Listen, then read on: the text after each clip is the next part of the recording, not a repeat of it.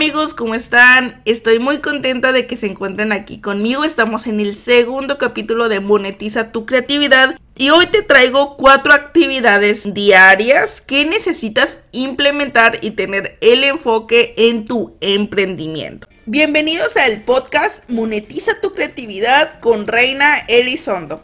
Si eres una persona creativa, te gusta la decoración, las manualidades, pero no sabes cómo sacarle provecho, este podcast es para ti. Aquí encontrarás temas de emprendimiento, herramientas, recursos e inspiración para que inicies o mejores en tu emprendimiento. Porque el talento y la creatividad ya lo tienes, solamente falta aprender a monetizarlo. Bueno, cuando vamos iniciando un negocio, sabemos que hay muchas cosas que tenemos que tener en cuenta, como los precios, los clientes, los materiales, el aprender tal habilidad, que nos abrumamos y muchas veces también suele pasar que no sabemos, no sabemos cómo darle el enfoque a lo importante. Y te lo cuento porque me suele pasar muy seguido que en ocasiones eh, me distraigo tan fácil que me puedo pasar todo el día, según yo, eh, eh, diseñando algún, alguna portada. Em, tal vez revisando cositas sin sentido, nada más recolectando ideas para videos que sí es importante, sí es útil, pero no creo que sea de esas actividades que realmente producen, o sea, realmente tienen un impacto grande en, el, en, mi, en mi negocio, ¿verdad? Y para yo enfocarme un poco más, trato de tenerlas anotadas o tenerlas a la vista. Y actividades básicas que en ocasiones las ponemos en segundo plano.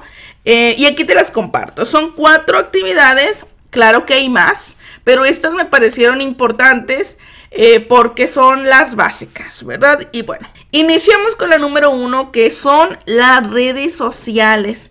Y no me refiero a que tengas tu perfil en Facebook o nada más tu página, ¿verdad? Sino que realmente trabajar en tu contenido, trabajar en las fotos, en lo que publicas, en lo que compartes, porque es la manera en la que los posibles clientes que tenemos nos pueden ver, o sea, pueden conocernos, es como nuestro catálogo.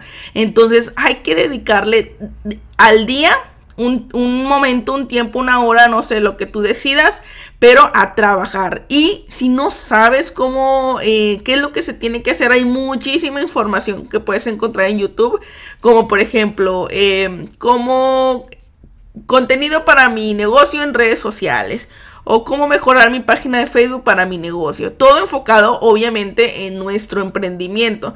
Dejemos a un lado un poquitito nuestro perfil personal, nuestros gustos, nuestras cosas que ponemos ahí y enfocarnos principalmente en la página de nuestro negocio. Y si no la tienes, córrele porque es de lo más importante. La número dos son buscar clientes al iniciar, a veces pensamos como que llegarán solitos los clientes por ahí, que alguien los recomendó, que llegan solos, pero no.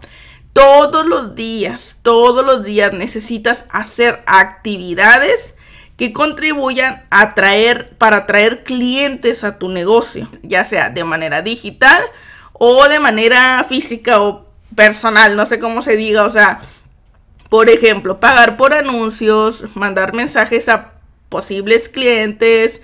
Eh, si algo que puedes hacer así físicamente es entregar tarjetas en negocios, ir a negocios y ofrecer tus servicios, cosas así, actividades enfocadas totalmente en la búsqueda de los No te quedes nada más con una cosa, o sea, si publicas en Facebook, no hagas solamente eso, tienes que hacer diferentes pues para abarcar más lo más posible y pues que lleguen más los clientes.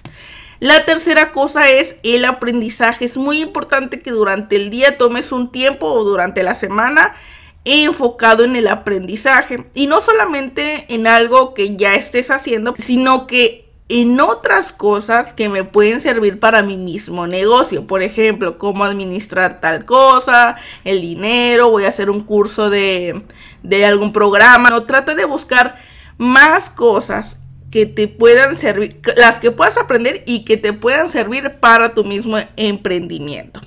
Y por último tenemos la planificación. A veces andamos como a lo que nos lleve la corriente.